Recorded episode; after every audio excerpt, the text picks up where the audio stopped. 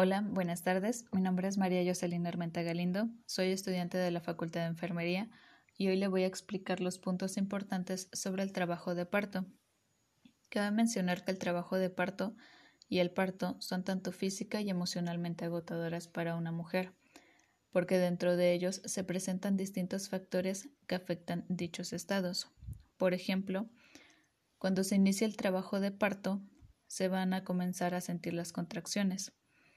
Dentro de todo el trabajo de parto o solamente periodos, se puede sentir miedo, preocupación, ansiedad, entre otros sentimientos. Es por eso que se dice que es cansado emocionalmente, pues son horas en donde se puede sentir así. Pero es importante que sepa lo que va a sentir durante el trabajo de parto para que reconozca los síntomas y no sea una mala experiencia para usted. Del mismo modo es cansado físicamente porque al sentir las contracciones y durante un, una etapa determinada usted va a poder caminar. Entonces, al tener las contracciones y además estar caminando, obviamente usted va a sufrir un agotamiento. En este punto es importante que usted sepa que usted puede tomar agua.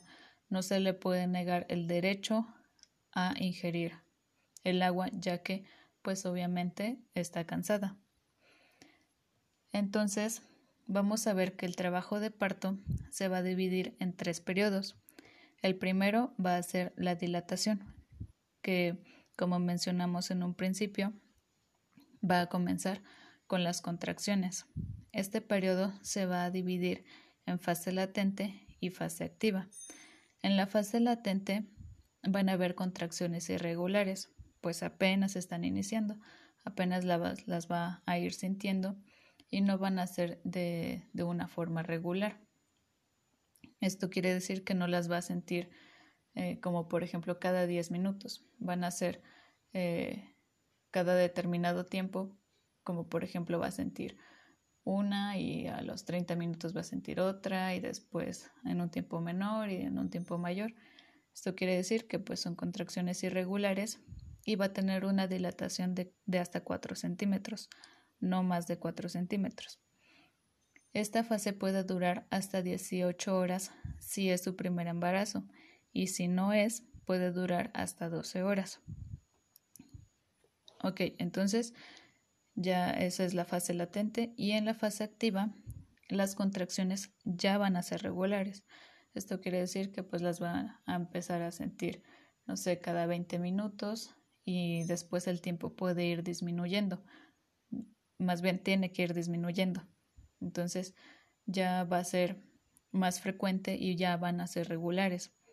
Ya los tiempos no van a ser tan variados. Y a partir de, de esta fase, la dilatación va a empezar a aumentar. Este, esta fase puede durar de 8 a 18 horas si es su primer embarazo y si no es su primer embarazo puede durar de 5 hasta 12 horas. El segundo periodo va a ser la expulsión. Aquí la dilatación va a estar completa y será cuando nazca su bebé. Puede durar de 60 minutos a 2 horas con analgesia y de 60 minutos si ya tuvo un parto y no tiene analgesia y puede durar hasta dos horas si tiene analgesia. En el tercer periodo, que ya sería el alumbramiento, se va a realizar el pinzamiento y el corte del cordón umbilical de su bebé hasta la expulsión de la placenta. Este, este periodo puede durar, durar hasta 30 minutos. El tiempo que le menciono no es como que e, exactamente ese tiempo vaya a durar cada etapa. Puede durar menos, eh, pero pues no puede durar más. Eh, pero pues no, no es necesario o simplemente es un, un rango estimado de lo que llega a durar cada etapa y cada, cada fase.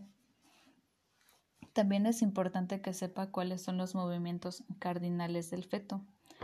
Estos movimientos, para que los podamos entender mejor, son los, eh, los cambios de posición que va a tener su bebé durante pues, el trabajo de parto. Son importantes porque así como su cuerpo se adaptó y estará preparado para cuando su bebé nazca, el de su bebé también se prepara. Entonces, primero, como primer movimiento, vamos a tener el descenso y la encajación de su bebé.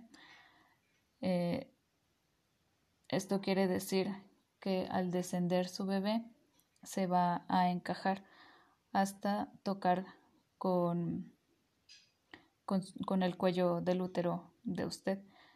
Al tocar el cuello del útero, su bebé va a realizar otro movimiento que va a ser la flexión. Esta flexión quiere decir que cuando su bebé topa con el cuello, su barbilla va a tocar con su pechito, entonces va a estar flexionando su cabecita. El siguiente movimiento va a ser la rotación interna, en la que su bebé se va a acomodar para cuando esté listo para salir, pues si se queda como estaba no podrá salir por la forma de la pelvis y su cabecita. Digámoslo de algún modo que pues no cabría, eh, simplemente va a realizar tal cual una rotación dentro de usted para que su cabecita pueda salir. El siguiente movimiento va a ser la extensión, en el cual va a ir saliendo eh, tal cual su cabecita. Eh, se puede decir que en este movimiento de la extensión se está asomando. Entonces, para hacer esto, como su nombre lo dice, va a extender su cuello y su cabecita va a ir saliendo. El siguiente movimiento que va a realizar va a ser una rotación externa. Esto quiere decir que al ya tener su cabecita de fuera, va a realizar una rotación para que pueda salir el demás cuerpo, ya que si lo, si lo vemos de algún modo, si el bebé se quedara en la posición que estaba, eh, los hombros no podrían salir de manera, de manera horizontal. Es por eso que realiza una rotación externa al ya tener su cabecita afuera para que pueda salir con mayor facilidad. El último movimiento que va a hacer va a ser la expulsión, que ya es cuando todo el demás cuerpecito sale. Entonces, vamos a tener que los movimientos va a ser el descenso, el encajamiento, va a realizar una flexión, va a realizar una rotación interna, una extensión, una rotación externa y la expulsión. Para concluir con todo esto, con todo el trabajo de parto, al nacer ya su bebé eh, hace falta el alumbramiento de la placenta, la cual se va a dar ya que su útero se va a seguir contrayendo y esto lo hace para que la placenta se desprenda y así se va a terminar con el trabajo de parto. Entonces, como conclusión tenemos que el trabajo de parto va a iniciar desde que usted tiene las contracciones hasta el alumbramiento de la placenta.